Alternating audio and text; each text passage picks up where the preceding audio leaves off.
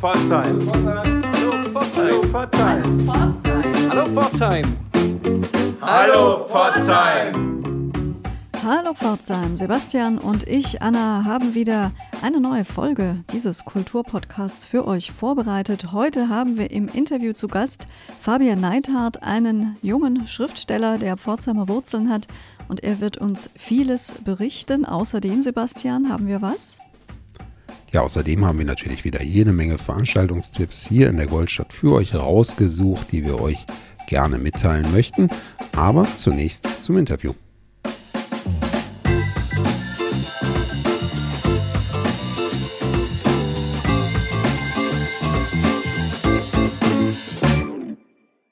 Hallo Pforzheim. Wir begrüßen heute Fabian Neithardt bei uns im Interview. Fabian ist gebürtiger Pforzheimer, lebt in Stuttgart. Ja, Fabian. Hallo und herzlich willkommen bei uns. Hallo Anna, Sebastian. Hi. Ich freue mich, dass ich da sein darf. Ja, sehr gerne. Es gibt einen aktuellen Anlass, aus dem wir dich ähm, eingeladen haben, aber sehr mhm. gerne würden wir dich vorab bitten, dich mal kurz vorzustellen. Ja, total gern. Äh, ich bin Fabian, ich bin 35. Äh, das Schöne ist, wir haben äh, jetzt in letzter Zeit ganz oft äh, WG-Castings gehabt und dieses alle stellen sich einmal die Runde vor, haben wir so oft gemacht in letzter Zeit, dass das jetzt gerade, ich merke, wie mein Kopf so ist, ah, wir sind in der Situation, ich weiß, was ich erzählen muss, dass das gerade einsetzt. Also, Fabian, 35, ähm, gebürtiger Pforzheimer, jetzt mittlerweile seit zehn Jahren in Stuttgart. Ich habe erst Radio gelernt, dann irgendwann äh, sprechen und dann auch noch schreiben. Und genau das mache ich jetzt. Ich spreche und schreibe, ich erzähle Geschichten und ich bringe anderen bei, ihre Geschichten zu erzählen. Das heißt, es geht von eigenen Büchern über andere literarische Projekte im weitesten Sinne. Da ist ein Prosa-Roboter dabei, da sind äh, Führungen dabei im Literaturmuseum der Moderne in Marbach, da sind äh, irgendwie Auftritte als, als Trauredner dabei, oder, oder Moderationssachen, bis hin eben da, bis dahin eben, dass ich mit äh, Menschen daran arbeite, ihre Geschichte besser zu erzählen. Das geht von Coaching bei, bei TEDx Talks oder bei, bei Bosch manchmal auch über äh, Workshops im kreativen Schreiben oder im Hörspiel oder in wie stehe ich auf der Bühne und rede vor Menschen, ohne mich dabei dumm zu fühlen. Und ähm, das macht alles ziemlich viel Spaß. Ich glaube besonders deshalb, weil ich alles davon ein bisschen, aber nichts zu 100 Prozent mache. Und ich habe das Glück, dass ich davon leben kann. Schön, das hört sich ganz nach dem bunten Bauchladen an, den Anna und ich auch anbieten und äh, äh, wie wir arbeiten. Großartig. Und gleichzeitig hast du dann auch noch regelmäßig Zeit, äh, Bücher zu veröffentlichen, eigene Bücher zu schreiben, lange Geschichten aufzuschreiben, Romane. Und da ist ja ganz aktuell ein Buch auf den Markt gekommen, immer noch wach. Worum geht es in dem Buch, Fabian? Immer noch wach ist äh, die Geschichte von Alex, der 30 ist, der äh, eigentlich endlich an dem Punkt ist, an dem er immer sein wollte. Er ist mit der Frau zusammen, die er die Liebe seines Lebens nennt. Er hat mit seinem besten Freund Benne ein Café eröffnet. Sie haben die Jobs, die irgendwie Geld gebracht haben, aber keinen Spaß, hinter sich gelassen und jetzt äh, sind sie irgendwie immer am Arbeiten, immer einen Tacken übermüdet, immer so ein bisschen Kopfschmerzen. Aber es lohnt sich, weil er halt glücklicher ist als jemals zuvor. Bis er dann in diesem Café umkippt und ähm, wir springen ein bisschen äh, Magenkrebs im Endstadium hat. Und weil sein Vater an genau diesem Krebs gestorben ist und er damals als Siebenjähriger mitbekommen hat, wie die Ärzte hilflos daneben standen, hat er gesagt, nee, äh, ich will das anders machen, ich will nicht ins Krankenhaus, ich will keine Therapien versuchen, ich weiß, das ist Magenkrebs im Endstadium. Ich äh, arbeite jetzt hier die Liste meiner letzten Dinge ab, die Sachen, die ich noch erledigen möchte, rede mit ein paar Leuten noch, verbringe ganz viel Zeit mit Benny und Lisa. Und dann gehe ich in Hospiz und äh, will, dass ihr mich so in Erinnerung habt, wie ich jetzt bin und nicht als irgendwie kaputten Menschen, der sich selbst nicht mehr den Arsch abwischen kann. Das ist sein Plan und den muss er durchsetzen gegen den Willen derer, die ihn lieben und gegen den Willen von ganz vielen anderen Menschen. Und äh, naja, wie das Leben so spielt, funktionieren Pläne meistens nicht. Fabian, das ist ja insbesondere für einen jungen Schriftsteller wie dich ein sehr, sehr hartes Thema. Wie bist du dazu gekommen? Ähm, das ist die Frage, die ich ganz, ganz oft gestellt bekomme und ich kann die Frage total nachvollziehen. Ähm, wieso jemand, der so alt ist wie ich oder so jung ist wie ich, äh, sich mit diesem Thema auseinandersetzt. Ich glaube, das ist eine, ein Missverständnis von Sterben, ähm, dem wir als Gesellschaft irgendwie hinterherhängen und das ähm, und ohne, Anna, ich kann total verstehen, dass du sagst so, hey, wie, wie bist du denn darauf gekommen und warum dieses Thema, das ist jetzt gar kein, äh, bitte verstehe das nicht als Angriff, sondern ich merke einfach, dass, dass, dass ich das verwunderlich finde, dass wir als Gesellschaft das Sterben in so in, ins Alter geschoben haben oder in Schlagzeilen oder irgendwie in, in Notaufnahmen, aber eigentlich nicht mehr Teil des Alltags haben. Dabei ist doch ganz klar, dass, dass ähm, irgendwie, sobald man anfängt zu leben, auch irgendwie mit dem Sterben konfrontiert ist. Bei mir wird das wahrscheinlich verstärkt aus verschiedenen Gründen. Ich habe das Glück, dass mein Leben anders gelaufen ist als das von Alex. Also meine Eltern sind beide noch am Leben ähm, und äh, auch meine Geschwister, denen geht's gut und so. Aber ich komme aus einer großen äh, polnisch-italienischen Familie und bei uns sind so Sachen wie, also so Kleinigkeiten wie Kommunion, sind halt 250 Menschen, die, die da sind. Ähm, von Kinderwagen bis Gehstock ist da alles dabei. Und natürlich war ich von vornherein, von Anfang an auch immer wieder auf Beerdigungen. Ganz klar.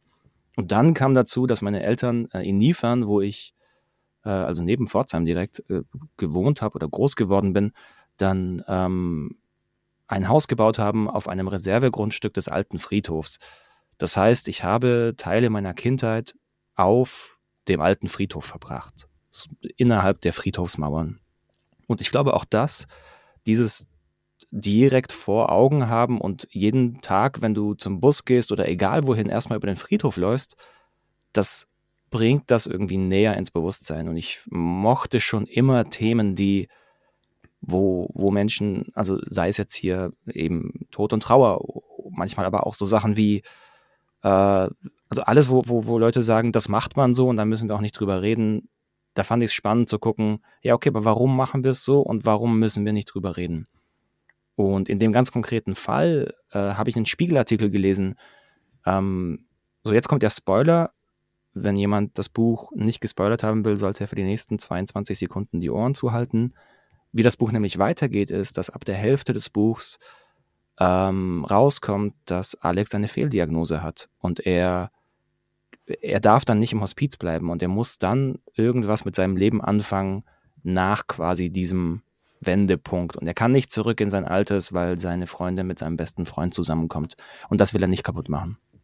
So und in etwa diese Geschichte, also bis zu dem Punkt eben der Fehldiagnose, habe ich das in einem Spiegelartikel gelesen. Da ging es um einen Menschen, der viel älter war, der schon in Rente war, der aber genau, der, der diese Krebsdiagnose bekommen hat, der gesagt hat, hey, ich habe mein Leben gelebt, alles ist cool, ich äh, schließe damit ab, ich gehe ins Hospiz, ist im Hospiz und verlebt da ein paar Monate und es gibt eine neue Untersuchung und es kommt raus, das ist eine Fehldiagnose und das bedeutet, er darf nicht im Hospiz bleiben. Und damit endet dieser Artikel und in meinem Kopf war so, okay, aber eigentlich geht hier erst eine Geschichte los. Und das fand ich total spannend, daran zu arbeiten. Und aus diesem Punkt, aus dieser Idee, das, diese Geschichte zu erzählen, hat sich dieser Roman entwickelt. Mhm. Ich finde das ganz schön, den Gedanken mit dem Tabu ungerechtfertigterweise und äh, habe selber die Erfahrung auch so gemacht. Mir selbst gefallen besonders die Passagen in deinem Buch, in denen deutlich wird, dass im Hospiz äh, relativ unverkrampft und tabulos mhm. mit dem Thema Sterben umgegangen wird. Etwa die Szene, dass, äh, dass die eine Dame regelmäßig ihren Sekt zu trinken bekommt und auch gerne schon morgens nach dem Frühstück. Warum auch eben nicht? Es gibt mhm. ja keinen Grund, das nicht mehr zu haben. Und die Erfahrung habe ich auch gemacht. Ich war in einigen Hospizen hier auch in Pforzheim unterwegs und genau das ist mir auch aufgefallen. Ich erinnere mich selber an eine Szene, da habe ich mit einem, ähm, mit einem Bewohner gesprochen, der dann mir zeigte, wie schön die CDs sortiert sind mit Post-its dran. Und äh, ich habe mich dann, das war relativ am Anfang, dann äh, habe ihn dann gefragt, ja, ist ja toll, Sie sortieren das ja alles schön und haben dann Ordnung und dann sagt er, ja, ja, das ist äh, natürlich, wer dann jeweils die CD hinterher auch bekommt von ja. Und das ist ja auch der Sinn im Hospiz, glaube ich, dass ja. man sich ohne Sorgen vorbereiten kann dann ja. auf den letzten Gang. Ja, genau. Also einerseits ohne Sorgen oder vielleicht mit weniger Sorgen vorbereiten kann, beziehungsweise auch eben diese, diese letzte Zeit ähm, doch nochmal anders verleben darf als oder intensiver verleben darf als vielleicht leider den Rest davor.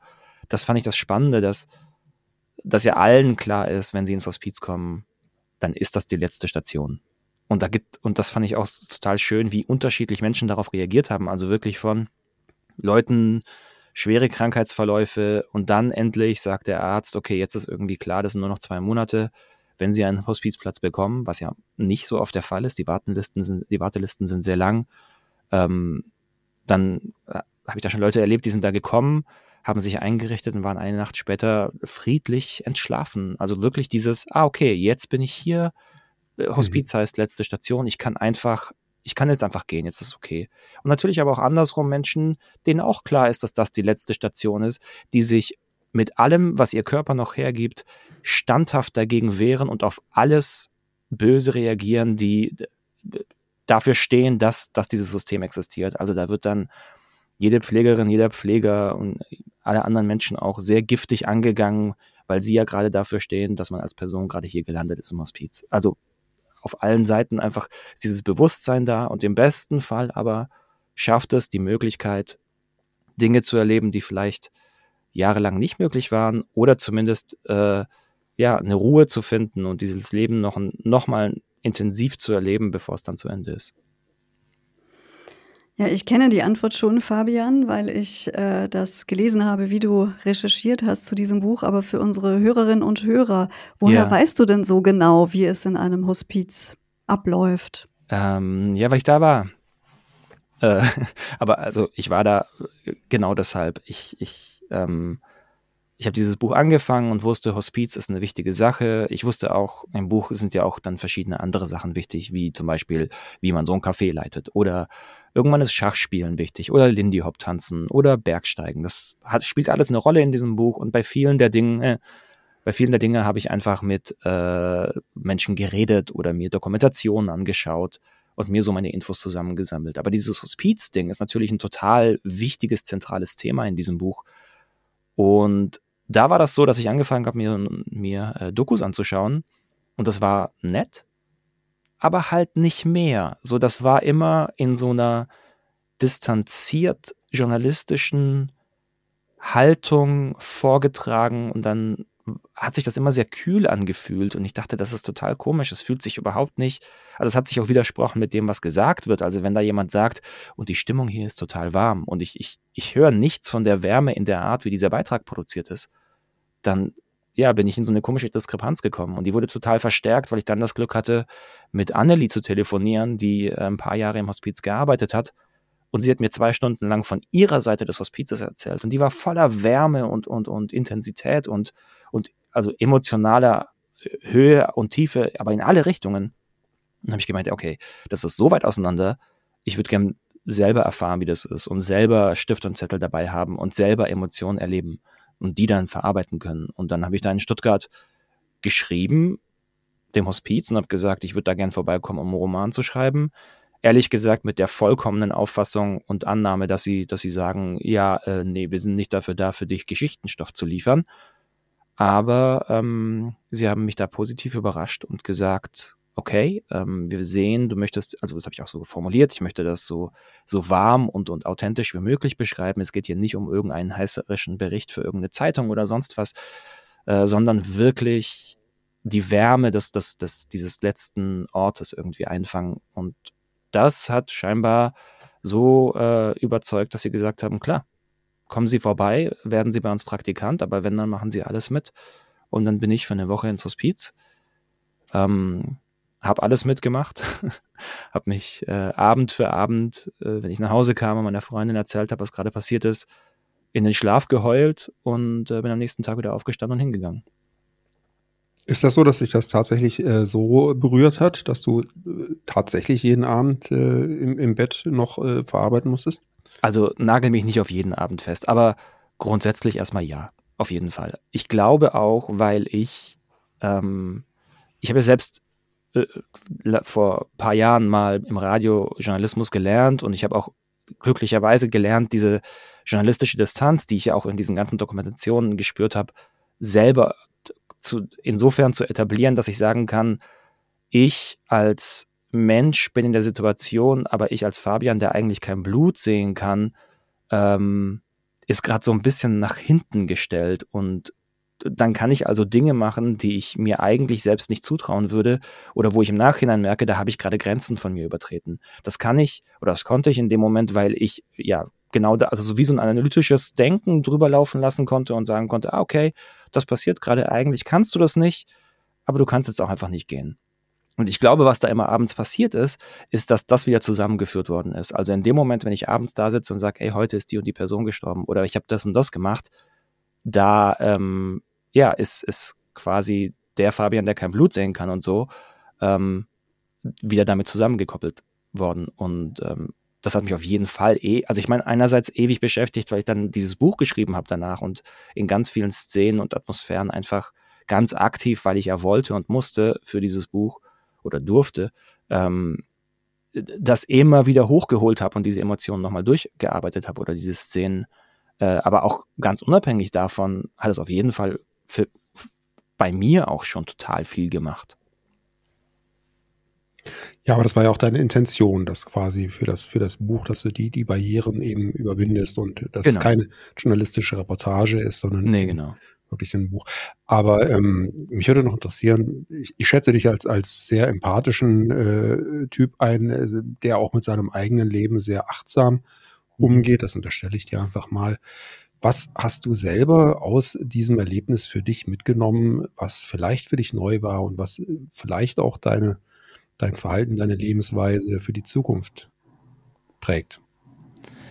Ähm, ihr, der Witz ist, dass das nicht neu ist, aber also wenn ich, meine Idee für dieses Buch war nicht, eine, eine Moral einzuschreiben. Also zu sagen, wenn du dieses Buch gelesen hast, dann, also es soll kein Bildungsroman oder sonst was sein, sondern es, erstmal soll es eine individuelle Geschichte sein, die im besten Fall berührt und durch dieses Berühren ja irgendwas auslöst. Wenn eine Moral dahinter liegt, dann am ehesten die, dass äh, ja, krieg deinen Scheiß geregelt, bevor es zu spät ist. und die Sache ist ja die, dass das ja nichts Neues ist. Also es gibt so viele Hollywood-Filme und Bücher, äh, seit Jahrhunderten erzählen wir diese Geschichte von, ähm, du solltest vielleicht dieses Gespräch, vor dem du dich drückst, weil du dich entschuldigen musst bei jemandem. Oder diese Sache, die, die, die dir super wichtig ist, die du aber immer aus, aus, aus Angst des Scheiterns oder warum auch immer vor dir herschiebst. Ähm, vielleicht solltest du die mal angehen. So, das ist ja nichts Neues. Das haben wir alle schon irgendwie oft genug gehört.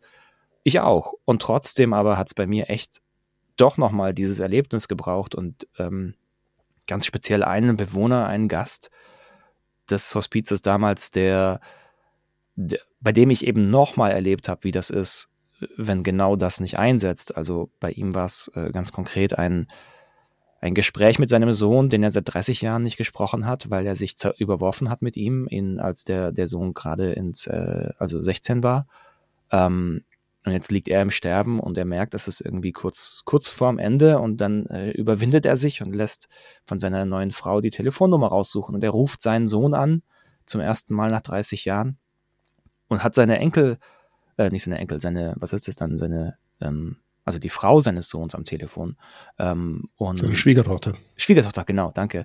Und äh, ist total überrascht, weil er nicht wusste, dass er eine Schwiegertochter hat. Und äh, er sagt, wer er ist und sie ist total erfreut und äh, erzählt auch, dass, dass äh, sie zwei Kinder hat und er also zwei Enkelkinder und, ähm, und er sagt, das freut ihn und er freut sich, dich auch nochmal kennenzulernen und er würde gern auch aber jetzt mit dem Sohn reden, weil das ist der Grund des Anrufs und er, sie sagt, das ist leider nicht möglich und er fragt, wann das möglich ist und sie sagt, gar nicht mehr, weil er ist äh, vor 15 Jahren gestorben an eben am CAP-Syndrom, also äh, CAP-Syndrom ist ein Krebs, ähm, Cancer of Unknown ähm, Origin, glaube ich. Also äh, Unknown Place, weiß ich gar nicht genau. Also es ist ein Krebs, der so, schon so weit gestreut ist, dass man nicht mehr herausfinden kann, welcher Krebs das eigentlich mal war, wenn, so, äh, äh wenn man ihn findet dann. Und ähm, ja, er, er kriegt das irgendwie noch hin, dieses Gespräch zu beenden ähm, und, und lädt äh, äh, seine Schwiegertochter und seine Enkelin ein zu sich, um mit ihm zu reden und ähm, legt auf und danach, also vier Tage später, war der Mann, der davor irgendwie noch fröhlich mit dem Rollstuhl und der Gegend, in der Gegend unterwegs war, ist er gestorben. Und das war total krass, das zu sehen, wie innerhalb von ein paar Tagen durch Erkennen oder durch diese Einsicht, dass das, was er jetzt jahrzehntelang vor sich hergeschoben hat, jetzt gar nicht mehr möglich ist, dass das dazu führt, dass der Körper komplett aufgibt oder der Geist komplett aufgibt. Und das fand ich total krass. Und natürlich auch all das Leid, das jetzt in, darin liegt, dass er eben das nicht mehr machen kann, dass er diese, dieses letzte Gespräch, ganz egal wie es gelaufen wäre, eben nicht mehr führen kann. Das nochmal so an erster Stelle, was heißt erster Stelle, aber so nah zu erleben, das fand ich schon echt nochmal krass. Und dann habe ich genau das für mich erstmal gemacht und habe gesagt, okay, ich kriege erstmal die Sachen, die ich geregelt bekommen muss, geregelt. Ein Glück sind bei keiner Sache bisher 30 Jahre vergangen. Aber es waren schon ein paar Gespräche dabei, die mir wirklich schwer gefallen sind. Und der krasse Effekt war natürlich auch, dass, dass, dass das Leben nicht Hollywood ist, sondern dass ein paar Sachen auch einfach nicht gut also nur weil ich gesagt habe, ich will das klären, heißt das ja nicht, dass die Partei auf der anderen Seite sagt, naja gut, für mich einerseits ist da überhaupt was zu klären oder andererseits, nur weil du das so siehst, heißt das nicht, dass ich das so sehen muss. Und das fand ich auch wieder eine krasse Erfahrung, die auch direkt wieder ins Buch geflossen ist, die ich direkt Alex so habe erleben lassen können, dass selbst dieses, ich versuche diese Gespräche zu machen, nicht bedeutet, dass das immer ein gutes Ende hat. Und ich ahne schon, dass ich meine, so viel Zeit ist seitdem nicht vergangen, seit ich das Buch geschrieben habe. Es sind jetzt ein paar Jahre, aber ich ahne schon, dass das, dieses, da ist irgendwas zwischen mir und meistens zwischen einem anderen Menschen, also es ist gar nicht so sehr Dinge als Menschen. Ähm, und ich sehe, ich würde das gern, also würde ich jetzt, also dieser Gedanke von, würde ich jetzt sterben, wäre scheiße, wenn das nicht geklärt wäre. Das ist krasser geworden und das da arbeite ich dran, weil natürlich gibt es immer wieder solche neuen Fälle. Ist jetzt nicht so, weil ich das einmal alles geklärt habe, dass ich niemals mehr solche Fälle haben werde. Aber ähm, genau, ich, ich gucke jetzt, dass es, dass, dass solche Dinge schneller geklärt sind und ich da viel öfter in Anführungszeichen verzeihe oder über meinen Schatten springe, um solche Gespräche immer wieder in Gang zu bringen und immer wieder mit der Hoffnung, solche Sachen dann doch nochmal zu lösen und nicht äh, verkrusten zu lassen und irgendwie über Jahre hinweg äh, genau solche Sachen vor mir hinzuschieben. Ja, um nochmal die Brücke zum Buch auch zurückzuschlagen, gelingt es denn Alex, alle seine Problemfelder zu lösen? Mm, jein. Also ja, er hat schon seine Liste und die arbeitet er ab mit seinen Problemfeldern. Einerseits jein, weil er, tu, er versucht es, aber ähm, nur, wie gesagt, nur weil er sagt zum Beispiel, ey, da ist irgendwas und das muss ich klären und ich muss mich entschuldigen, heißt das nicht, dass die andere Seite sagt, ey, cool, dass du es machst, sondern natürlich gibt es Menschen, die sagen so, ey, was soll denn das jetzt? Warum? Ich, ich bin mit meinem Leben total cool und jetzt kommst du und äh, zerrst da irgendwas aus der Vergangenheit wieder hervor, was für mich total erledigt war und jetzt machst du es aber wieder in, zu einem Thema, weil es für dich ein Thema ist, aber nicht für mich. Also insofern scheitert er daran auf der einen Seite und andererseits scheitert er aber auch insofern daran, dass unter all dieser Geschichte, unter all diesem, ich will äh, das Leben so nicht weiterführen und ähm, ich will auch nicht zurück in dieses alte Leben, sondern ich will äh, irgendwie was anderes machen, liegt ja auch so eine Angst vor der Verantwortung, ähm, die er einfach nicht übernehmen möchte. Nicht nur für sich, sondern vor allem für die anderen Menschen, die in seinem Leben sind und die, die ja auch irgendwie emotional mit seinem Leben verwandelt sind. Und denen spricht er ja ab, Teil seines Lebens sein zu dürfen.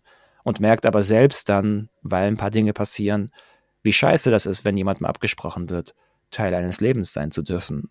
Ähm, und insofern, ja, er versucht es, aber er scheitert natürlich auch daran. Ja, immer noch wach heißt das Buch und wir können es unseren Hörerinnen und Hörern sehr empfehlen. Was uns natürlich interessieren würde, was ist denn jetzt in der Pipeline? Was wird denn als nächstes aus deiner Feder erscheinen? Mm, äh, verschiedene Dinge. äh, es gibt immer, also klar, äh, es gibt immer ein, ein, nächstes, ein nächstes Buch, eine neue Geschichte zu schreiben. Es gibt aber auch immer noch so ein paar andere Projekte. Ich habe vor zwei Jahren einen Prosa-Roboter gebaut, so einen kleinen Roboter, der auf Knopfdruck auf, ähm, auf so ähm, Kassettenpapier, nicht Kassetten, Rezeptpapier, nein, äh, wie sagt man, Kassenpapier, genau. So Kassenbonrollen? Ähm, genau, so Kassenbonrollen ähm, Geschichten schreibt, individuell. Also jede Geschichte ist einzigartig und der, der, ähm, du drückst auf den Knopf, ist eine, eine kleine alte Nintendo, die ich umgebaut habe und dann piepst die so und dann kommt da jedes Mal eine neue Geschichte raus. Das ist der Prosa-Roboter. Und da gibt es die Idee für einen neuen Prosa-Roboter, der nochmal ein bisschen mehr kann, wo die Person, die vor dem Roboter sitzt, die Geschichte auch noch mit beeinflussen kann. Also so eine Textabenteuer spielbar, aber dann kriegt man das ausgedruckt und kann das dann mitnehmen, was man da gerade gespielt hat. Cool. Das, Wo kann ich das machen? noch nirgends. Das ist, äh, also wenn, dann äh, hoffentlich irgendwie auf so Buchmessen oder irgendwelchen Flohmärkten oder so. Also die Idee ist schon, das Ding dann immer wieder ausstellen zu können und Leute damit arbeiten lassen zu können. Ähm, aber erstmal muss es dafür passieren und dafür muss ich äh, mehr programmieren lernen oder Menschen finden, die das besser können als ich. Und äh, da steckt ganz schön viel Arbeit dahinter, weil deutsche Sprache sehr komplex ist, wenn Semantik zufällig zusammenfallen soll. Dann ist es nicht ganz so einfach, Worte aneinander zu hängen, die noch irgendwie Sinn ergeben. Und da sind wir gerade dran zu gucken, wie kann das sauber funktionieren und vor allem, wie können die Geschichten laufen, die dann erzählt werden sollen. Das ist so das eine. Das andere ist auf jeden Fall äh, eben der neue Roman und wo ich merke, was ich kam eigentlich aus dem Thema die Beziehung erwachsener Menschen zu ihren Eltern. Das finde ich ein sehr, sehr spannendes Thema, weil ich glaube, dass die immer gestört ist bei jeder Person auf die eine oder andere Art. Und ähm, das fand ich spannend, da mal irgendwie was drüber zu schreiben. Und aber jetzt in der Recherche zu diesem Thema habe ich gemerkt, dass ein Thema, das da aus Gründen der Geschichte, die ich erzählen möchte, total mitschwingt, ist die äh, körperliche Selbstbestimmung von Frauen. Also äh, relativ äh, angerissen konkret ähm, das Bild von, von der Frau in der Gesellschaft, besonders wenn sie beschließt, keine Mutter zu werden. Das ähm, genau hängt da irgendwie mit drin. Und da bin ich gerade ganz viel am Reden mit Menschen über dieses Thema und am gucken, welche Geschichte kann ich erzählen, auch so ein bisschen, welche Geschichte darf ich als Mann erzählen, der diese Erfahrung gar nicht macht. Ähm, und vor allem, wie kann ich diese Geschichte erzählen, dass, ja, dass sie das macht, was im ersten Buch äh, passiert ist, dass, dass es eine, quasi ein Beispiel einer Geschichte ist und nicht Antworten liefern möchte, sondern sagt, guckt mal, so könnte es sein. Und mehr nicht. Und da bin ich gerade dran. Und das ist sehr spannend, aber natürlich aber auch viel, weil das sind ganz viele Themen, die gar nicht aus meiner Erfahrungswelt kommen und ich da sehr viel lese und rede und äh, mir Sachen anschaue und gucke, wie genau möchte ich diese Geschichte machen. Mhm. Das klingt wieder nach einem eher ernsthaften Thema. Der Prosa-Roboter hat mich äh, wiederum daran erinnert, dass du auch eine sehr spielerische Art hast, mit Texten umzugehen, was sich ja. hier in Pforzheim ja mehrfach gezeigt hat. Ich habe dich hier öfter mal erlebt beim Poetry Slam im Kupferdächle. Ja. Bist du denn noch bei Slams unterwegs?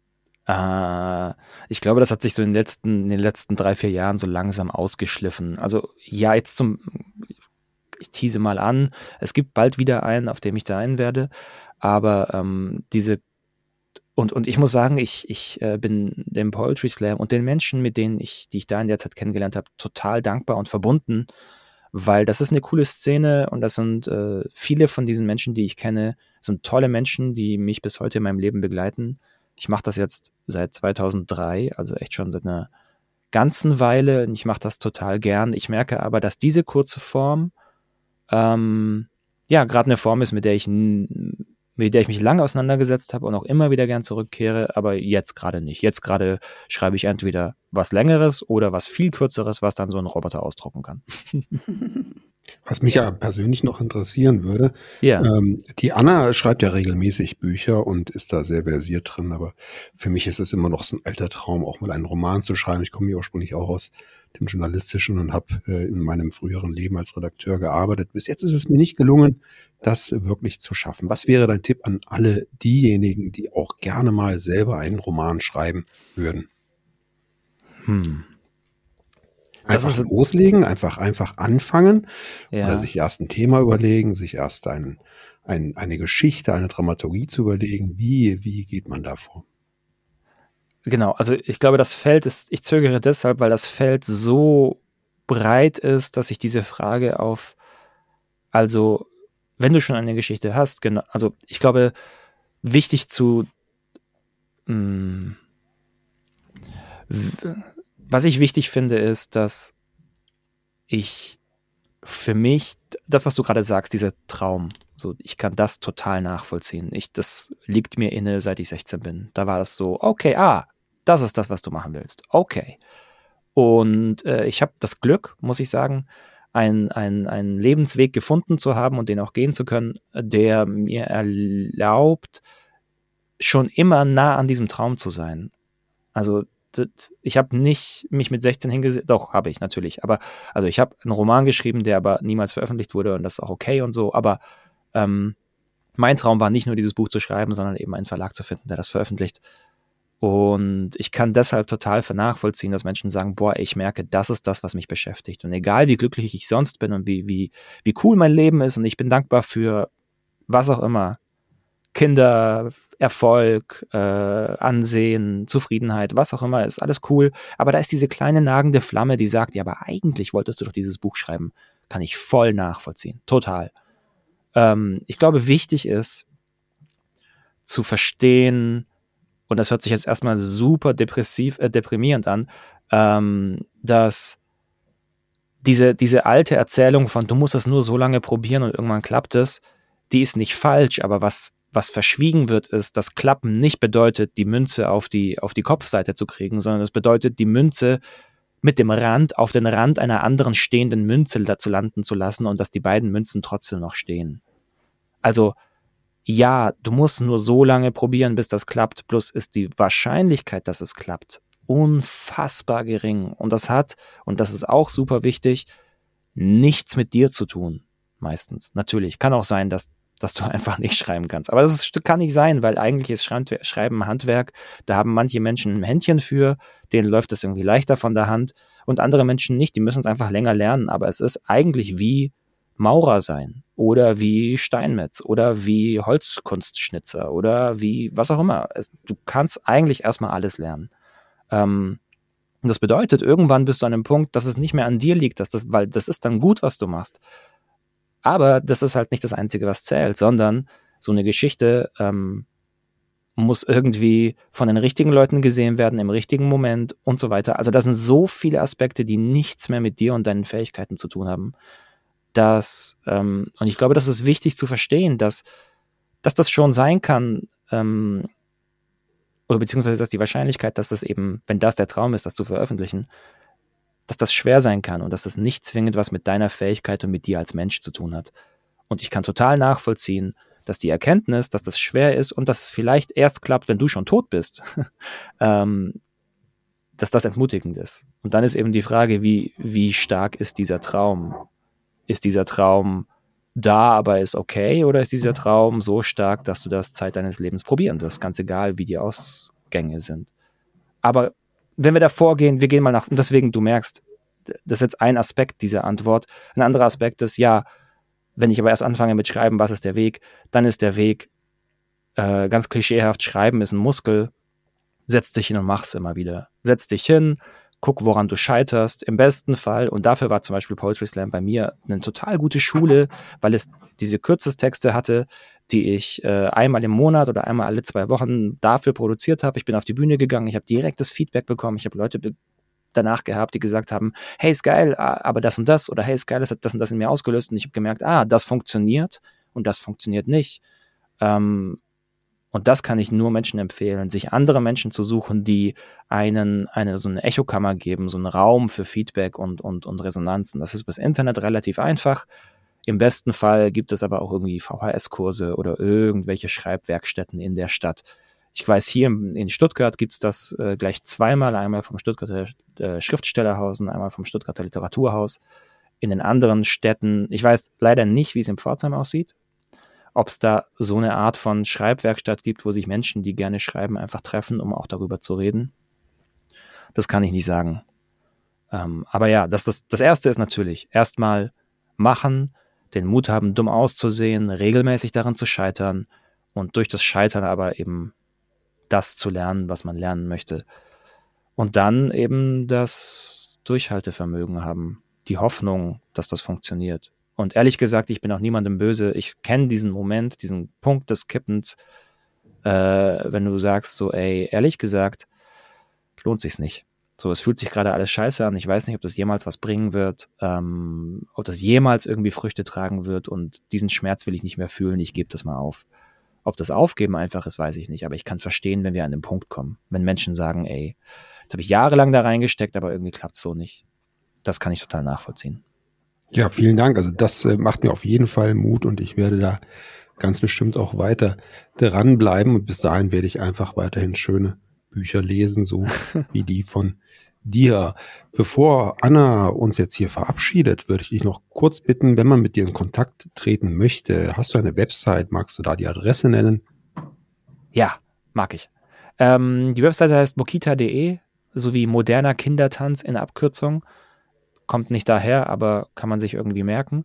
Ähm, und Google kennt meinen Namen. also, wenn ihr nach Fabian Neidhardt sucht, findet ihr auch die ganzen Social Media Accounts.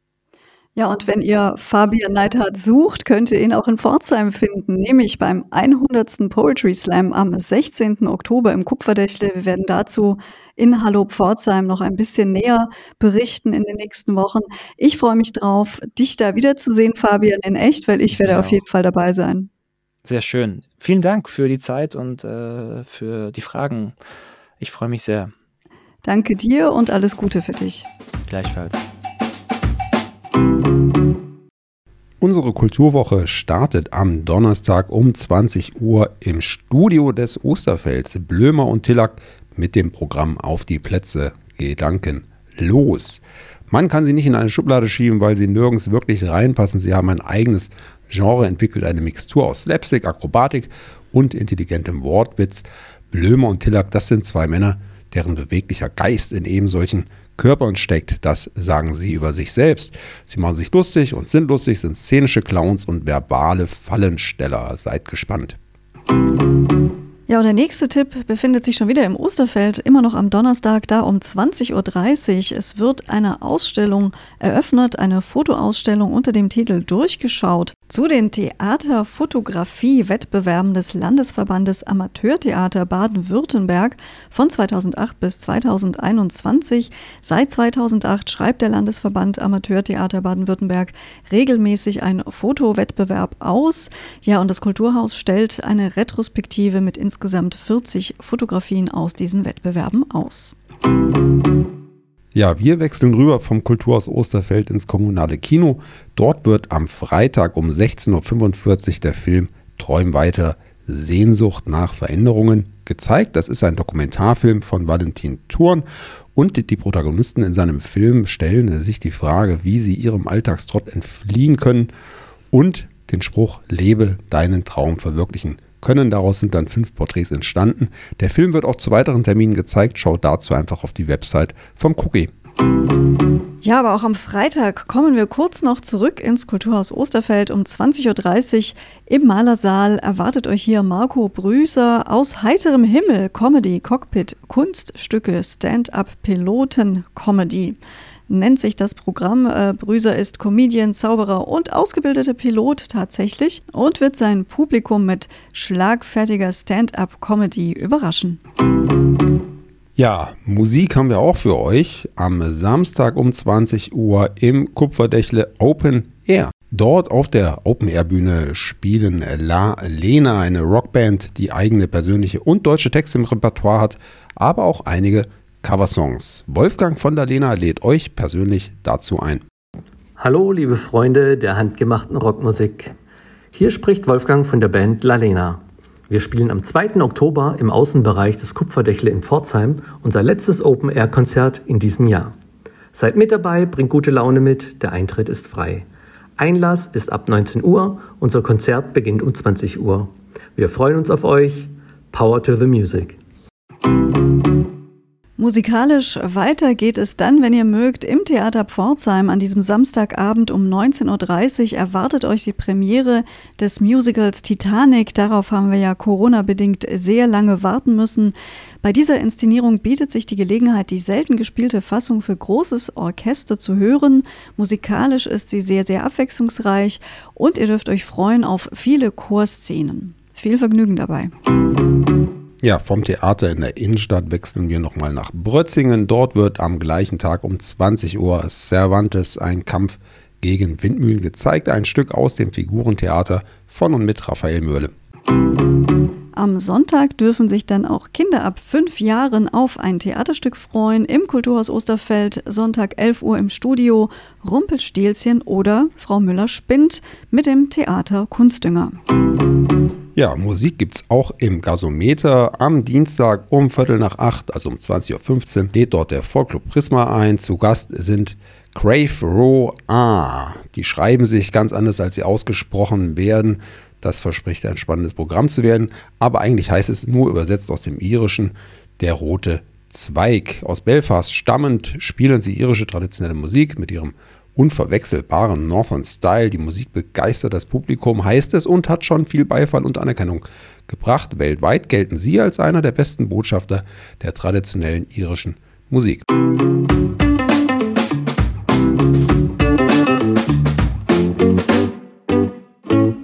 liebe Hallo Pforzheim-Hörerinnen und Hörer, diese Folge war ein bisschen, ja, tiefgehender. Wir hatten ja ein hartes Thema im Interview, aber ich hoffe, es hat euch trotzdem gut gefallen und ihr seid auch nächste Woche wieder dabei. Ja, das hoffe ich auch. Und ansonsten können wir euch auch gerne nochmal darauf hinweisen, dass wir als Hallo Pforzheim auch auf verschiedenen Social Media Kanälen zu erreichen sind. Es gibt eine Hallo Pforzheim Facebook-Seite, wir sind auf Instagram. Dort werden jeweils auch die neuesten Folgen gepostet und wenn ihr uns einfach so hören mögt, dann findet ihr uns auf allen gängigen Podcast-Portalen von Apple über Google bis Spotify, dieser Audible. Es führt also kein Weg dran vorbei.